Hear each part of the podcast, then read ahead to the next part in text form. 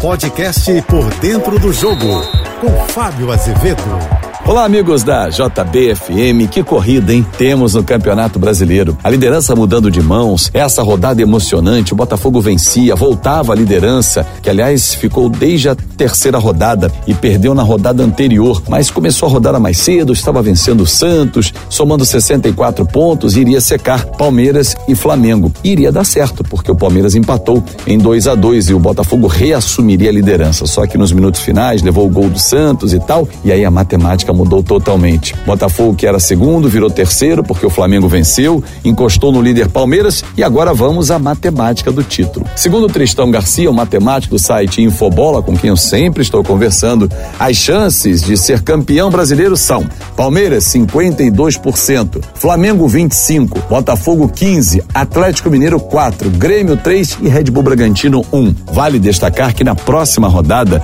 os números podem aumentar para o Galo ou para o Flamengo. E eu explico por quê. Os dois times jogam no Maracanã. É confronto direto. Se o Galo vencer, Galo que vem de um grande resultado em cima do Grêmio. Ah, mas o Flamengo também venceu 3 a 0 Mas espera aí, o adversário é bem mais pesado. O Flamengo venceu o rebaixado América Mineiro, não tira o mérito, mas em termos de termos de enfrentamento, o Galo fez um serviço bem mais pesado em casa diante do Grêmio. Esse número do Galo vai aumentar. Agora, se perder, aí esquece o título e ia focar na Libertadores. Que, aliás, para o Grêmio que voltou da segunda divisão, é muito bom voltar à Libertadores. Realmente o Grêmio faz uma campanha excelente. Chegou a sonhar com o título, mas agora as chances são pequenas, apenas 3%. Mas falando lá em cima no topo, Palmeiras, que na 27 rodada tinha 14 pontos de distância para o líder Botafogo, foi tirando a diferença rodada a rodada e o confronto direto é uma virada de chave, uma virada de página nesse campeonato brasileiro. Vale lembrar que o Botafogo vencia por 3 a 0 no primeiro tempo, Palmeiras diminuiu para 3 a 1 teve a chance o Botafogo de fazer o quarto gol com um tiquinho de pênalti e aí veio a mudança de chave, a virada. Palmeiras empatou e virou no finalzinho 4 a 3 e aí daí em diante esquece. Palmeiras não perdeu mais, só vem somando pontos, houve vitória ou empate, e isso faz com que o Palmeiras hoje seja o líder pela diferença no saldo de gols para o Flamengo, que foi outro time que arrancou na era Tite,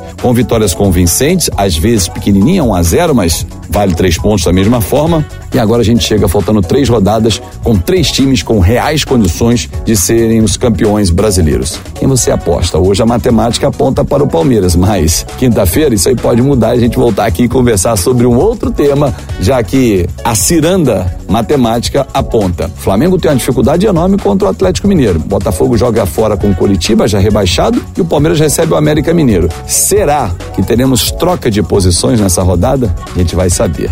Eu sou o Fábio Azevedo, vocês sempre de segunda a sexta-feira, Painel JB, primeira edição, 8h35 da manhã e Painel JB, segunda edição, 5h50 da tarde. E nas minhas redes sociais, eu espero por você em Fábio Azevedo TV. Até lá! Você ouviu o podcast Por Dentro do Jogo.